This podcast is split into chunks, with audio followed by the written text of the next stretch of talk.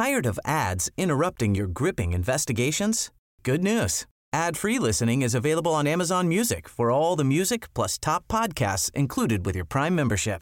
Ads shouldn't be the scariest thing about true crime. Start listening by downloading the Amazon Music app for free or go to amazon.com slash true crime ad free. That's amazon.com slash true crime ad free to catch up on the latest episodes without the ads.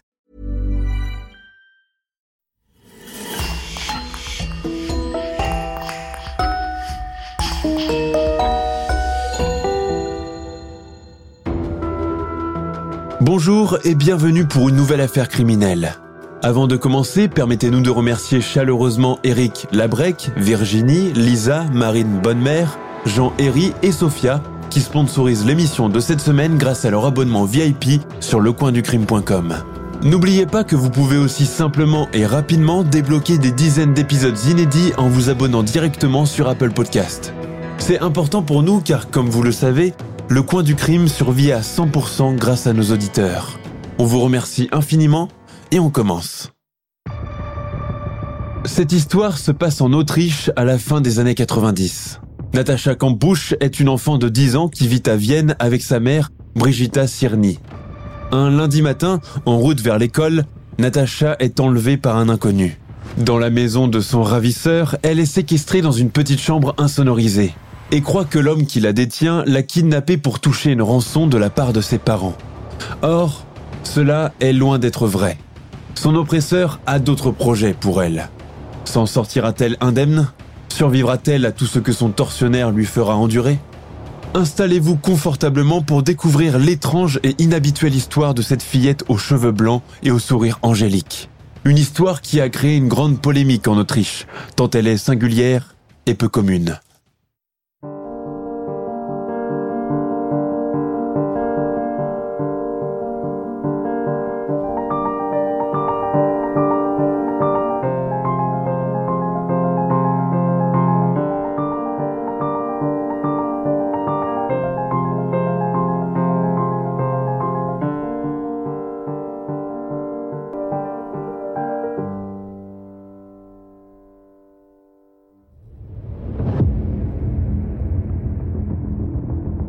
Natacha n'a malheureusement pas eu une enfance heureuse. Depuis que sa mère et son père Ludwig Koch se sont séparés en 1993, alors qu'elle n'avait que 5 ans, Brigitta Sirny est de plus en plus sévère avec sa fille. La mère, âgée de 38 ans, a déjà deux filles issues de son premier mariage avec Johann Sirny, à savoir Claudia, 20 ans, et Sabine, 16 ans. Elle a aussi cinq petits-enfants. Les années passent et Brigitta, accablée par le poids de la vie et des responsabilités, transmet sa frustration à sa fille aujourd'hui âgée de 10 ans. Cependant, elle s'efforce de surmonter les épreuves du quotidien et tente de donner à Natacha une bonne éducation. Bien qu'elle soit rude et autoritaire, elle essaye du mieux qu'elle peut de protéger son enfant. Elle l'accompagne à l'école et passe toujours la prendre en voiture. Elle est constamment présente à ses côtés pour la conseiller et la guider. Toutefois, elle n'aime pas que sa fille lui désobéisse et elle n'aime surtout pas qu'elle sorte en compagnie de son père. Ludwig est alcoolique et il mène un train de vie chaotique. Il n'hésite pas à emmener sa fille dans les bars qu'il fréquente, ce que Brigitta refuse catégoriquement. Un vendredi, Ludwig est passé prendre Natacha pour qu'elle passe le week-end avec lui dans sa maison secondaire en Hongrie. Comme à l'accoutumée, à chaque fois qu'elle est en séjour chez son père, Ludwig ne la dépose qu'à minuit passé et c'est une habitude récurrente qui a le don d'agacer Brigitta. À son arrivée à la maison, Natacha trouve sa mère au bord des nerfs. Embarrassée, elle se déchaîne sur elle en hurlant. Vous étiez dans ce bistrot en Hongrie, n'est-ce pas? Combien de fois dois-je te répéter que ces endroits ne sont pas faits pour les enfants? Tu ne dois pas y aller, même accompagné d'un adulte. Pourquoi tu n'insistes pas pour rentrer? C'est parce que ça te plaît de traîner dans des bars avec des ivrognes? Fiche-moi la paix, maman, réplique la fillette. Je suis épuisée et je veux dormir. Sur le champ, Brigitta lève sa main et gifle sa fille. Celle-ci commence à pleurer tout en courant vers sa chambre. La petite fille ne comprend pas pourquoi c'est elle qui doit supporter la colère de sa mère. Après tout, cela n'est pas de sa faute. Ce lundi matin du 2 mars 1998, Brigitta la réveille aux alentours de 7 heures. La petite fille est encore fatiguée et ressent une rage étouffante. Elle met sa robe et prend son gros anorak rouge, puis se met à table pour prendre son petit déjeuner. Ensuite, elle se lève, prend son cartable, caresse son chat et s'éloigne sans adresser la parole à sa mère. Ainsi, celle-ci lui dit ⁇ Il ne faut jamais se séparer fâché, on ne sait pas si on se reverra. Que veux-tu qu'il m'arrive murmure la gamine avec une voix inaudible. Natacha est tellement emportée contre sa mère qu'elle n'a même pas envie de lui parler. Elle tourne alors les talons, claque la porte derrière elle et s'en va. C'est la première fois qu'elle n'embrasse pas sa maman avant de se rendre à l'école. Son établissement se trouve à Brio-Chiveg, à 800 mètres de sa résidence. Vu que c'est un trajet de 10 minutes à pied, elle a pu récemment avoir la permission d'y aller seule. Les larmes aux yeux et le regard triste, elle s'éloigne petit à petit de la maison. Elle avance péniblement dans le froid de l'hiver, le cœur lourd et les yeux enflés. À la sortie de la cité résidentielle, elle s'engage dans l'avenue Mélangas, qui mène directement à sa destination. En levant les yeux, elle remarque un homme mince et pas très grand, qui semble observer les environs sans but précis, comme s'il attendait quelqu'un. Il se tient à proximité d'une voiture de livraison blanche garée sur le côté droit de la rue. Curieusement, la porte du véhicule est ouverte. Intriguée, Natacha ralentit le pas et hésite à changer de trottoir. Elle ressent un malaise qu'elle ne saurait expliquer, mais elle décide de continuer sur son chemin. Elle n'a pas le temps de le dépasser quand il l'agrippe par la taille et, d'un seul geste, la jette à l'intérieur du fourgon. Aussitôt, l'homme ferme la porte, la verrouille et démarre le fourgon blanc. L'enlèvement n'a duré qu'une poignée de secondes. Cela a été si rapide que, dans un premier temps, Natacha n'a pas réalisé ce qu'il s'était passé. Est-ce un cauchemar? Non. Malheureusement, c'est bien la réalité. On est en train de la kidnapper. Tout d'un coup, comme un générique, elle voit passer devant elle une série d'images des victimes de rapt. Des images qu'elle voit partout. Dans les programmes de sensibilisation des enfants au risque d'enlèvement organisés à l'école, et dans les émissions télévisées qui diffusent les histoires de kidnapping, de viol et de meurtre d'enfants. Elle sait ce qui l'attend et elle le redoute.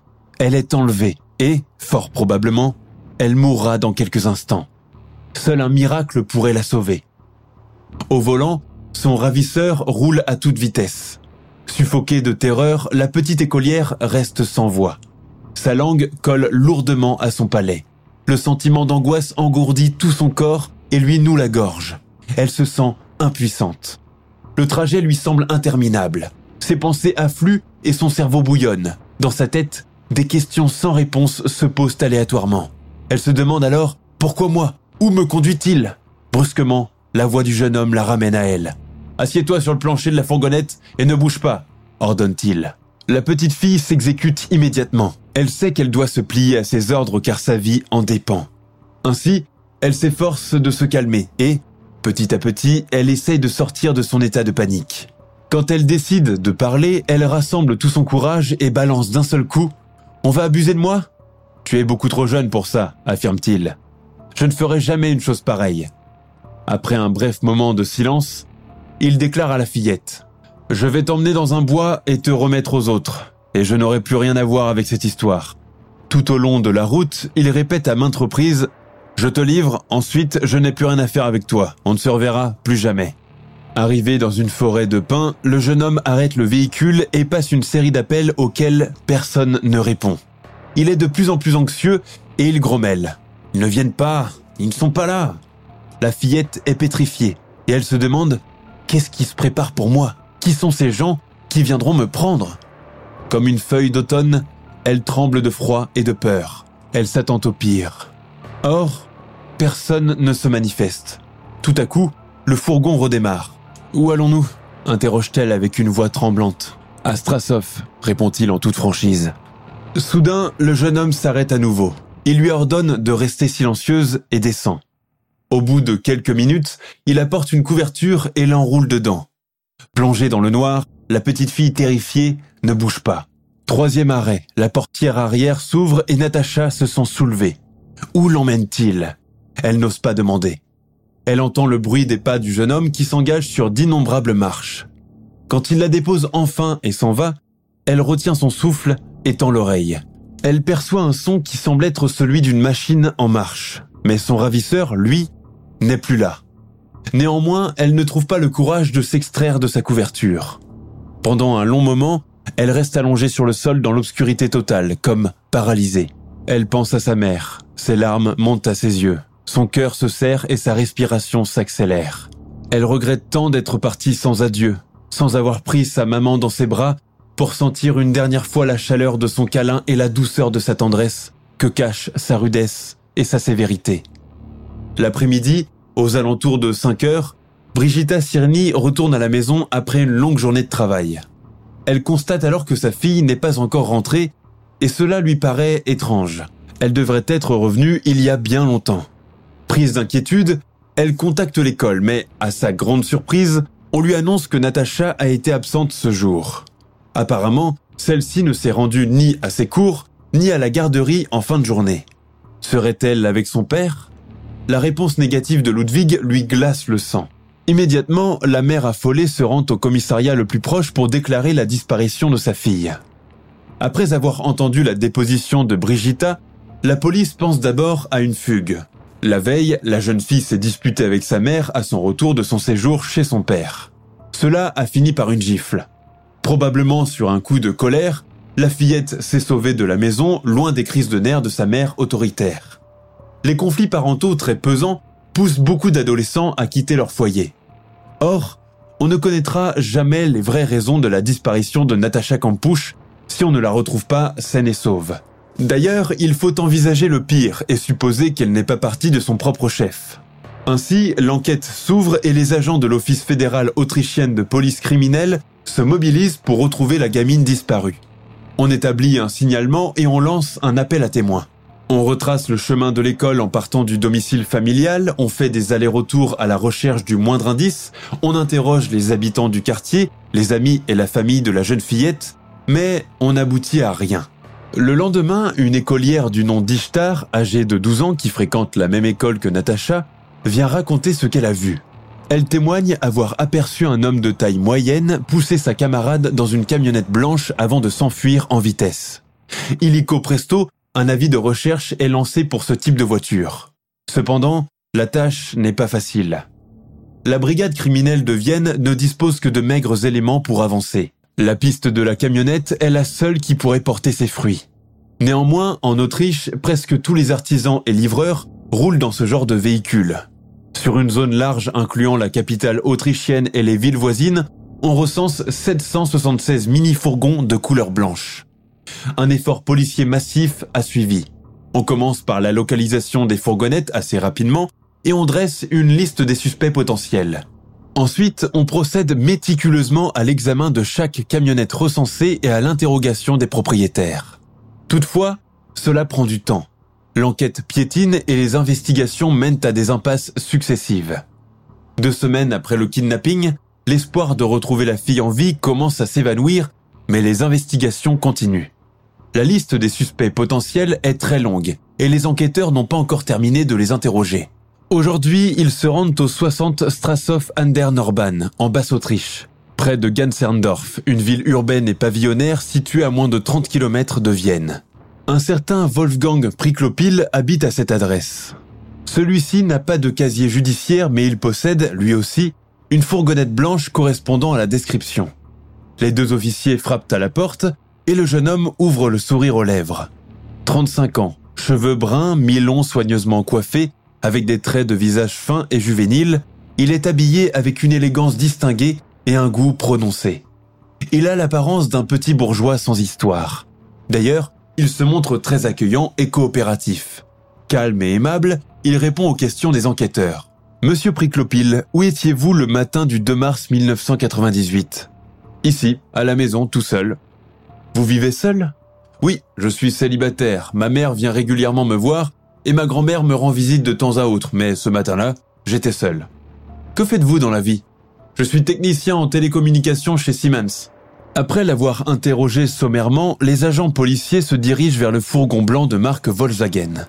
La camionnette aux vitres teintées a été réaménagée de l'intérieur. Ses sièges arrière ont été retirés. Dans cet espace libéré, il y a des gravats, des outils de construction et quelques décombres. Remarquant leur étonnement, le jeune technicien s'empresse d'expliquer. Ce van, je ne l'utilise que pour le transport de certains matériaux dont j'ai besoin actuellement pour des travaux de rénovation d'intérieur dans la maison. Ils prennent alors quelques photos, remercient le jeune homme et rebroussent chemin. Ne fallait-il pas demander à inspecter la maison? Ne fallait-il pas vérifier la conformité de ces justifications et ne rien laisser échapper? Du point de vue des fédéraux, M. Priclopil ne correspond pas au profil d'un suspect. Il ne présente aucun signe particulier dans son attitude et son comportement est correct. Alors, on ne pousse pas les recherches le concernant et on ne prend pas la peine de vérifier son alibi. Pourtant, sous le garage de cette habitation, il y a une partie secrète qui se situe à 2,50 mètres sous terre. Au fond de la cave, une entrée est délibérément dissimulée. Cachée à la vue par un placard, elle permet l'accès à un espace souterrain complètement fermé, avec deux portes, dont une en acier, doublée de béton, quasiment indestructible, et aucune fenêtre. Au total, cette petite pièce mesure 5 mètres carrés seulement. Dans un coin se trouvent des toilettes sans couvercle. Contre une paroi, un double lavabo en inox est installé. Au milieu d'une autre paroi, une douille est placée et une ampoule sans interrupteur y est vissée. En haut de la troisième paroi, un système de ventilation mécanique filtre l'air dans ce réduit. Au début, la chambre vide ne contenait qu'une chaise longue en guise de lit. Ce n'est que plus tard que Wolfgang y dispose un matelas étroit en mousse à même le sol. C'est dans cette cachette aménagée dans le sous-sol de la propriété qu'est séquestrée la malheureuse fillette. Sans air frais, sans lumière naturelle, Natacha est coincée dans ce minuscule cachot dont le froid et l'horreur, complètement coupée du monde extérieur. Elle est captive d'un homme qu'elle ne connaît pas et elle ne sait pas ce dont il est capable. Dans le silence absolu, le cliquetis du ventilateur bourdonne sans arrêt. Ce bruit pénible qui remplit la pièce et lui martèle la tête est une vraie torture. Pour s'en débarrasser, elle compte en marchant dans son cachot. Le bruit de ses pas et le son de sa voix se mêlent alors au frottement de l'appareil d'aération et apaisent sa souffrance. Cela lui évite au moins l'ennui et la folie. Depuis le jour où il l'a mise dans cette prison souterraine, son ravisseur descend fréquemment la voir et lui apporte à manger. Il tient ses distances et ne s'approche pas beaucoup d'elle. Toutefois, il garde toujours un œil sur elle et fait attention à tous ses faits et gestes. Lorsqu'il la regarde, il a l'air d'un enfant qui contemple son nouveau jouet. Sa réjouissance déstabilisante provoque la terreur chez la petite gamine déroutée. Remarquant sa panique, il la rassure avec une voix douce. Tu ne dois pas avoir peur, tout ira bien, pourvu que tu respectes mes consignes. Qu'est-ce que vous comptez faire de moi? demande-t-elle apeurée et à mi-voix. Je comptais te livrer à un réseau de pédophiles, mais plus maintenant, répond-il. Et maintenant, qu'est-ce que vous envisagez de faire? Ceux qui t'ont commandé ont demandé une rançon à tes parents. Dès qu'ils paieront, je te libère immédiatement. Wolfgang est d'une douceur improbable envers sa détenue. Il lui réserve un soin incroyable. Grâce à sa résignation acquise, tous les vœux de Natacha sont exaucés. C'est elle qui choisit ce qu'elle veut manger et lui, il repart en silence et ne revient jamais les mains vides. Il se charge même de son hygiène. Surprotecteur, il la traite comme une enfant de 5 ans. Il lui coupe ses ongles, lui brosse les dents et va jusqu'à la nourrir en lui donnant la cuillère. Sa bienveillance et son attention particulière lui valent la confiance de la jeune fille. Très vite, la petite fillette s'adapte à la situation et accepte son statut de recluse. Au fur et à mesure, un climat d'entente s'installe entre le geôlier et sa prisonnière.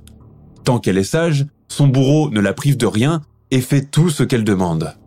Alors, elle commence à se réjouir de sa compagnie et préfère qu'il soit à ses côtés au lieu de rester seule, livrée à ses pensées cauchemardesques. Il lui rend visite deux fois par jour, une fois le matin et une fois l'après-midi ou le soir, selon sa disponibilité. Un soir, alors qu'il s'apprête à partir, elle l'implore. S'il te plaît, reste. Je veux que tu me racontes une histoire pour m'endormir et que tu me donnes un baiser de bonne nuit. C'est ce que ma maman faisait toutes les nuits. Sans dire un mot, il cherche un livre dans le cartable de Natacha et borde son lit. Il lui raconte les histoires des princes et des princesses avec une voix très basse, presque timidement. Après avoir fini, il l'embrasse sur le front et se lève. Il traverse le pas de la pièce quand il entend la petite fille lui demander ⁇ Voudrais-tu me laisser la lumière allumée? Quand je reste seul dans le noir, j'ai très peur. ⁇ Depuis ce jour, la lampe reste allumée 24 heures sur 24. Rien ne sépare plus le jour de la nuit dans ce réduit. À cause de l'éclairage artificiel, elle demeure plongée dans un état de veille permanent. Pour s'occuper, elle sillonne la cave de bout en bout, comme une somnambule. Elle pense à ses parents et espère que quelqu'un viendra la sauver. Néanmoins, il n'y a que son ravisseur qui revient. Cet homme est le seul contact humain qu'elle a, le seul lien qui lui reste avec le monde extérieur. Que deviendrait-elle s'il lui arrivait du mal? Qui la nourrirait? Qui saurait où elle est? Elle serait certainement enterrée vivante dans ce cachot. Elle crèverait de faim au bout de quelques semaines. Aussi déraisonnable que cela puisse paraître, dans la situation actuelle et les circonstances de cette petite fille, la survie de son geôlier est à ses yeux aussi précieuse que sa propre vie. Le 14 avril 1998, deux mois et demi après l'enlèvement, un voisin de Wolfgang Priklopil appelle les secours pour faire une déposition anonyme. Il déclare alors Il existe à Strassow Nordbahn une personne qui pourrait être liée à la disparition de la petite Natasha Kampusch. Il a été autrefois employé comme électronicien des télécoms à l'usine Siemens et pourrait l'être encore aujourd'hui. Dans la zone du 60 Heinstrasse, j'ai souvent vu sa camionnette blanche aux vitres entièrement teintées sur le côté et à l'arrière. Il est très original, entre guillemets, et a des problèmes de contact. Il rencontre des difficultés extrêmes avec son environnement. Sa maison est entièrement placée sous protection électronique et il a même des armes à son domicile. En ce qui concerne sa sexualité, cet homme a un penchant pour les enfants, mais j'ignore si celui-ci a déjà été condamné. Hélas, la police ne prend pas en considération ces importantes déclarations. À l'autre bout de la région, Natacha réalise enfin la fatalité de son destin. Au moment où son ravisseur vient lui annoncer la terrible nouvelle, d'un seul coup, tous ses espoirs sont anéantis. Certes, il n'a pas l'intention de la tuer, mais il n'envisage pas de la rendre non plus. Il compte bien la garder dans cette cache souterraine. C'est le jour de Pâques 1998. Une petite corbeille pleine d'œufs multicolores et un lapin en chocolat à la main, passe voir Natacha pour qu'ils célèbrent tous les deux la résurrection du Christ. Alors que la petite fille se réjouit de ses friandises, le jeune homme lui lance. J'ai renoncé à l'espoir d'obtenir une rançon. Natacha s'immobilise un instant, puis interroge, confuse. Pourquoi? Eh bien, parce que ta famille n'a toujours pas donné de nouvelles, explique-t-il calmement. Apparemment, il ne s'intéresse pas assez à toi. Pendant un moment, le silence remplit le réduit, comme si le temps s'était arrêté. Épouvantée, Natacha reste figée, sans voix. Elle est sous le choc et n'arrive pas à répliquer. Alors, il continue. Tu as vu mon visage et tu me connais déjà trop bien. Je ne peux plus te libérer maintenant. Je ne te ramènerai jamais chez tes parents. Mais je m'occuperai de toi ici, aussi bien que je le pourrai. C'est à cet instant même que Natacha Campouche se confronte à la dure réalité. Accablée, elle s'effondre en larmes et implore son ravisseur. Je t'en supplie, laisse-moi partir. Tu ne peux pas me garder ici éternellement. Je jure sur ma vie et celle de mes parents que je ne dirai rien à ton sujet. Je ne te trahirai jamais. D'ailleurs, toi aussi tu ne voudras pas passer le reste de ta vie à t'occuper de la victime d'un crime. Ah, une fois dehors, répond-il, tu oublieras vite ton serment. Et bien que tu veuilles tenir ta parole, tu ne résisteras pas à la pression de la police. S'il te plaît, pleure-t-elle, conduis-moi loin d'ici les yeux bandés. Je ne vais pas réussir à retrouver la maison et je n'ai aucun nom susceptible de mener la police jusqu'à toi. Tu peux aller t'installer à l'étranger et vivre dans un autre pays. Ça vaut tout de même mieux que de m'enfermer à tout jamais dans une geôle où tu devras t'occuper de moi. La fillette gémit, supplie, puis finit par s'emporter. Elle crie alors, au bord des larmes. La police me retrouvera, ils t'enfermeront, ou ils t'abattront, et si ce n'est pas elle, ce sont mes parents qui te retrouveront. Priclopile, lui, reste très calme. Il la laisse extérioriser sa colère, puis déclare. Il ne s'intéresse pas à toi. Tu l'as déjà oublié? Et s'ils pointent leur nez ici tout de même, je les tue. Il dit ces derniers mots, sort du cachot à reculons et ferme la porte de l'extérieur. À partir de cet instant, tout bascule. Elle est maintenant certaine qu'il n'y a aucune issue. Abattue, elle n'a d'autre choix que d'accepter son statut de captive. Dans le cadre de son stratagème, Priclopile tente de rendre la geôle de la jeune fille vivable. Pour commencer, il lui apporte des livres, puis il lui installe une télévision, ensuite une radio et une chaise longue sur laquelle elle dormira. À sa demande, il lui procure un Walkman avec casque et un ordinateur, un Commodore C64, sans grande capacité de stockage, accompagné de quelques disques souples avec des jeux qui lui permettent de se distraire. Chaque soir, il lui lit des histoires, joue aux jeux vidéo avec elle et la laisse gagner. De temps à autre, ils regardent la télé ensemble. Quelle entente singulière. C'est une relation paradoxale mêlée de terreur et de proximité. Mais pour Natacha, c'est un espoir et une consolation. Petit à petit, le comportement du jeune homme change. Plus de vœux à exaucer, plus de faveurs à faire. L'indulgence et la patience disparaissent progressivement. Il lui fait subir toute forme de torture psychique. Menaces de mort, privation de nourriture, coupure de courant électrique, etc. Ce système de chantage a pour objectif de rendre Natacha totalement soumise. Ainsi, son geôlier ne cesse de lui rappeler Si tu ne fais pas ce que je te dis, je te couperai la lumière. Si tu n'es pas gentille, je vais devoir te ligoter. Plus elle respecte ses ordres, plus elle gagne en liberté et en confort. Dans son cas, elle n'a aucune possibilité de ne pas être gentille, entre guillemets. Alors, elle lui obéit. Cependant, les mois filent et Natacha perd toute notion de temps et d'espace. Elle perd aussi de plus en plus de poids. Elle faiblit à vue d'œil physiquement et psychologiquement. Le désarroi s'empare d'elle et sa joie de vivre s'éteint. Son tortionnaire le remarque et, pour la première fois, il décide de la faire sortir du sous-sol six mois après son enlèvement. Il a l'intention de lui donner un bain, mais il compte aussi lui raser le crâne, de peur qu'elle ne laisse des traces d'ADN dans la maison. Toutefois, avant d'entreprendre de l'accompagner à l'étage, il lui annonce ⁇ Écoute, tu as besoin de te baigner. Donc, tu vas monter avec moi à la salle de bain, tu vas marcher doucement et t'arrêter quand je te l'ordonnerai. Pas de gestes brusques, pas d'enfantillage, N'essaie surtout pas de t'enfuir parce que la maison est équipée d'un système d'alarme. Tu n'as aucune chance de t'évader et si tu cries, je te tue. À mesure que la petite fille avance dans le couloir escarpé, elle découvre le lieu où elle est détenue prisonnière. Natacha n'a encore jamais vu l'endroit où elle est captive jusqu'à ce jour. C'est donc là qu'elle est emprisonnée depuis des mois, et apparemment, elle n'a aucune chance d'y échapper.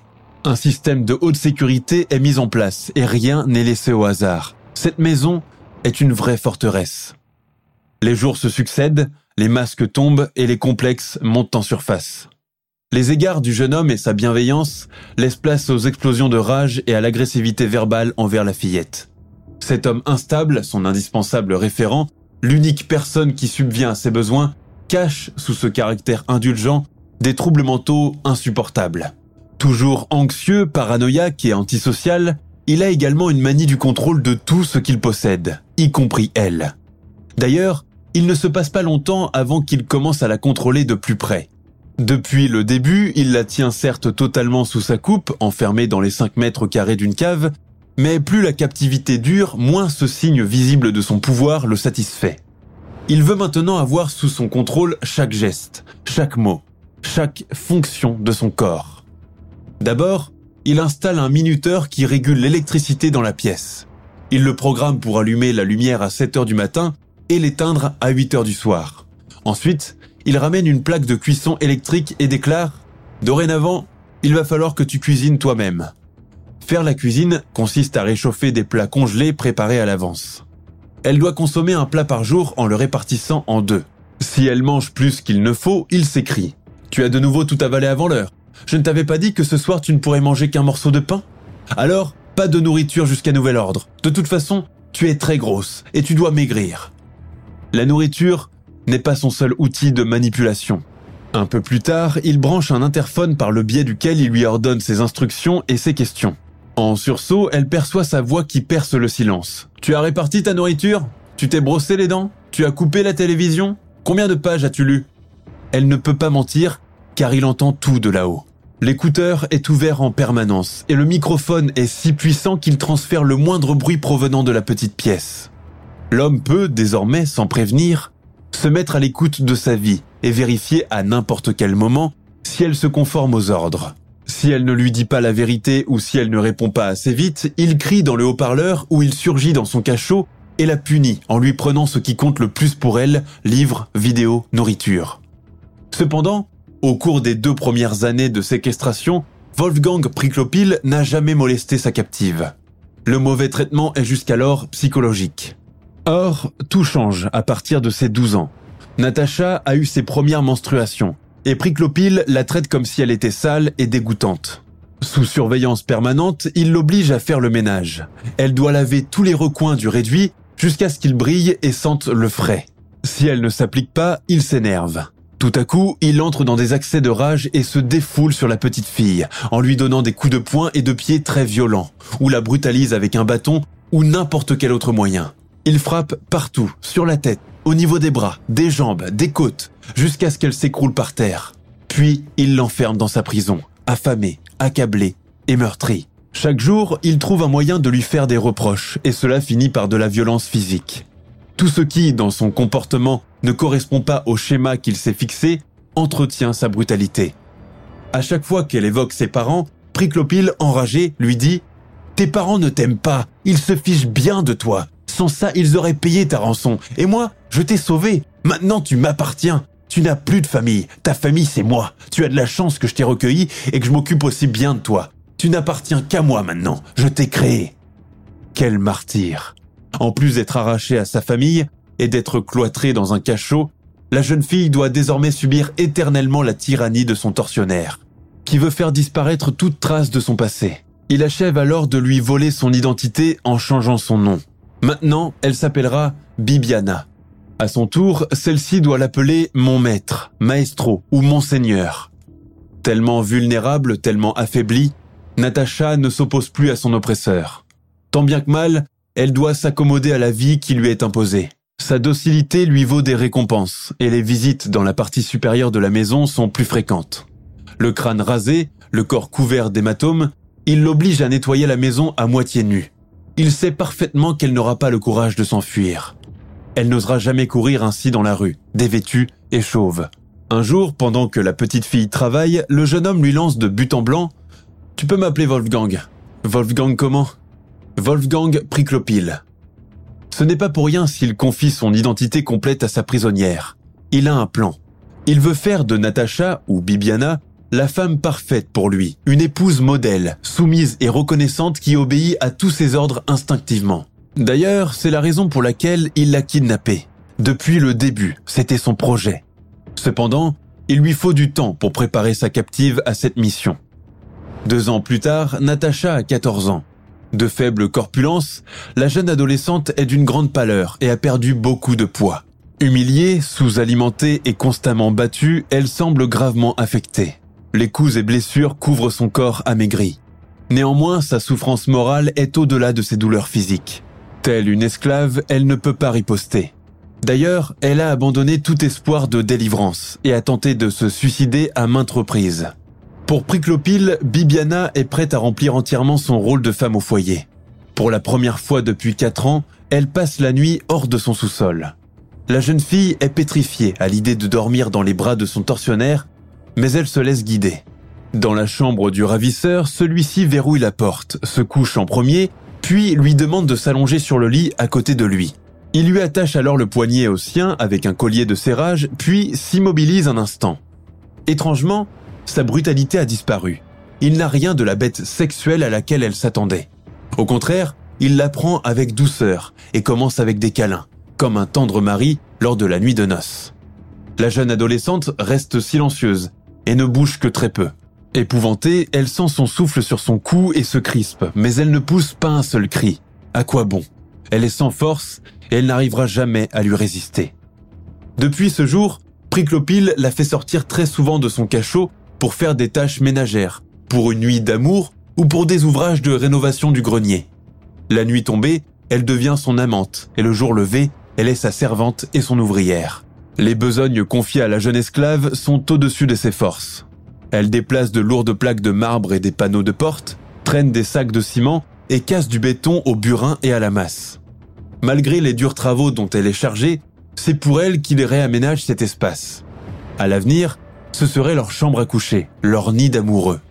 Certes, sa façon de construire son monde idéal est radicale, mais à la fin, le jeune homme n'a qu'une seule intention, vivre avec Natacha. Il a le rêve de concevoir un couple parfait, semblable à celui des années 50, composé d'un homme strict et intransigeant, et d'une femme obéissante et complaisante. Très souvent, il lui déclare ⁇ Si tu n'étais pas si têtu, nous pourrions vivre bien mieux. Si je pouvais être sûr que tu ne t'échappes pas, je n'aurais pas besoin de t'enfermer ni de t'attacher. Nous pourrions vivre tous les deux une vie meilleure. Sous le visage de dictateur se cache un homme rêveur et quelque peu attentionné. Parfois, son côté humain se manifeste, comme lorsqu'il permet à Natacha une brève promenade dans le jardin dans l'obscurité de la nuit, ou quand il lui accorde des bains de soleil à l'étage du bas, dans une baie vitrée sans vis-à-vis. -vis. De temps en temps, il lui apporte des cadeaux. Toutefois, ces manifestations de clémence et de générosité dépend de la docilité de la jeune fille, une manipulation à laquelle Natacha est obligée de céder. Au fil du temps, l'esclavage s'ancre dans l'âme de l'écolière viennoise. Sa prison dépasse les murs de la maison de son bourreau et s'étend jusqu'à son esprit. Mais elle entend encore sa voix intérieure, refuser la soumission. Huit années de captivité se sont écoulées. Huit années. Le ravisseur décide alors de passer au stade suivant de leur relation. Maintenant, telle une femme avec son compagnon, elle peut enfin sortir avec lui en voiture pour des courses ou autres obligations, comme la rénovation d'un appartement que Wolfgang possède et qu'il compte louer. Les instructions sont claires et elle s'y tient. Elle doit toujours garder les yeux rivés sur le sol et le sourire aux lèvres. Il est strictement interdit d'adresser la parole à qui que ce soit. Sinon, il tuera tous ceux qui lui parleront. À aucun instant de ses sorties, de plus en plus fréquentes, Natacha Campouche ne tente de s'évader. Même entourée de gens, elle reste passive et demeure sous l'emprise de son tortionnaire. Peu avant ses 18 ans, Priclopil lui offre une journée en montagne. Il a l'habitude d'y aller pour skier seul, mais il a envie de faire plaisir à sa jeune partenaire. Il lui a même acheté des vêtements spécialement pour cette excursion. Le jour de ses 18 ans, il lui prépare un gâteau et lui offre une jolie robe rouge. Malgré les efforts de Priclopil, la jeune fille ne semble pas s'amuser. Tellement opprimée, rien n'égait sa vie. Elle est plus que jamais convaincue que cette situation ne peut pas durer éternellement. Ses rêves et ses ambitions dépassent l'existence que lui a tracée son ravisseur. Ce ne sont pas ces petits gestes d'attention qui lui feront changer d'avis. Elle est adulte et elle veut être libre de faire ce qui lui plaît de sa vie, non pas ce qu'on lui dicte de faire. Elle a beau essayer de s'adapter, mais quelque chose en elle refuse de se résumer à une existence d'esclave. Ce malade mental a arraché son enfance, mais elle ne lui permettra pas de lui voler sa jeunesse aussi. Au moment propice, elle se libérera de sa prison.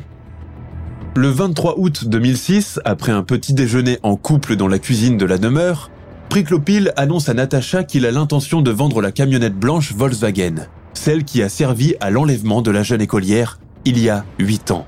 Cela lui procurera une somme d'argent qui couvrira leurs dépenses communes à l'avenir. Alors, il la charge de nettoyer la fourgonnette avant de la mettre en vente. Vêtue de sa robe rouge, elle sort en compagnie du jeune homme au jardin. Sous sa surveillance, elle passe tranquillement l'aspirateur à l'intérieur du véhicule quand soudain, le téléphone de Wolfgang sonne. Apparemment, c'est un client potentiel qui appelle pour s'informer sur la location de l'appartement. Gêné par le bruit de la machine, Wolfgang Priklopil s'éloigne pour mieux entendre son interlocuteur. À ce moment même, Natacha se retourne et remarque que le portail du garage est entr'ouvert. Elle n'a que quelques minutes pour réagir. Réussira-t-elle à fuir? Ce n'est pas le moment d'hésiter. Elle doit saisir cette occasion qui risque de ne plus se présenter. Elle prend alors son courage à deux mains et sans tarder, elle lâche l'appareil en marche et se met à courir aussi vite qu'elle le peut. Son cœur bat à tout rompre. Les pieds nus, elle saute par-dessus les haies et les plates-bandes d'un jardin à l'autre. Enfin, elle aperçoit une vieille dame par une fenêtre ouverte. Elle frappe contre le chambranle et appelle doucement. S'il vous plaît, appelez la police, vite dit-elle essoufflée. Je suis victime d'un enlèvement. Mon nom est Natacha Campouche. Quelques minutes plus tard, deux voitures de police arrivent. À leur grande surprise, les agents des forces de l'ordre découvrent que la petite écolière disparue depuis 3096 jours est toujours en vie, contrairement à ce qu'ils avaient cru. Aujourd'hui âgée de 18 ans, elle a réussi à se libérer de sa captivité dans la maison de son oppresseur. Immédiatement, on lance un avis de recherche largement diffusé pour le retrouver, mais sans succès. Lorsque Priclopil se rend compte de la fuite de Bibiana, son monde s'écroule. Il s'immobilise un instant devant l'aspirateur allumé, puis monte à bord de sa voiture et s'enfuit. Il fonce à travers les rues de la capitale, puis s'arrête sur le parking d'un centre commercial. Il reste quelques heures à l'abri des regards, réfléchit à ce qu'il devrait faire, puis il se rend à 21h à la gare du nord de Vienne. Il compte en finir et se suicider. Ainsi, Wolfgang Priclopil se jette sous un train et emporte avec lui ses huit années d'horreur.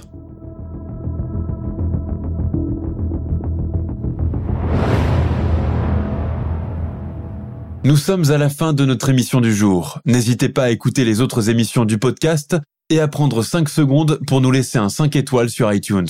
C'est vraiment très important pour nous. Vous pouvez aussi vous abonner pour ne pas rater les prochains épisodes et nous suivre sur Facebook pour nous en proposer de nouveaux.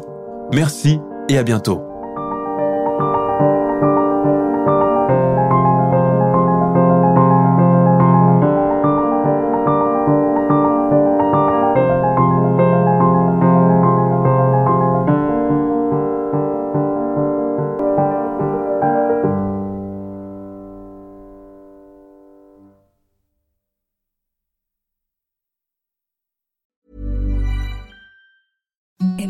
The softest sheets you've ever felt. Now imagine them getting even softer over time. That's what you'll feel with Bowl and Branch's organic cotton sheets. In a recent customer survey, 96% replied that Bowl and Branch sheets get softer with every wash. Start getting your best night's sleep in these sheets that get softer and softer for years to come. Try their sheets with a 30-night guarantee. Plus, get 15% off your first order at bowlandbranch.com. Code BUTTERY. Exclusions apply. See site for details. Hi, I'm Daniel, founder of Pretty Litter. Did you know cats tend to hide symptoms of sickness and pain? I learned this the hard way after losing my cat, Gingy. So I created Pretty Litter, a health monitoring litter that helps detect early signs of illness by changing colors, saving you money and potentially your cat's life. Pretty Litter is veterinarian developed, and it's the easiest way to keep tabs on your fur baby's health right at home. Go to prettylitter.com and use code ACAST for 20% off your first order and a free cat toy. Terms and conditions apply. See site for details.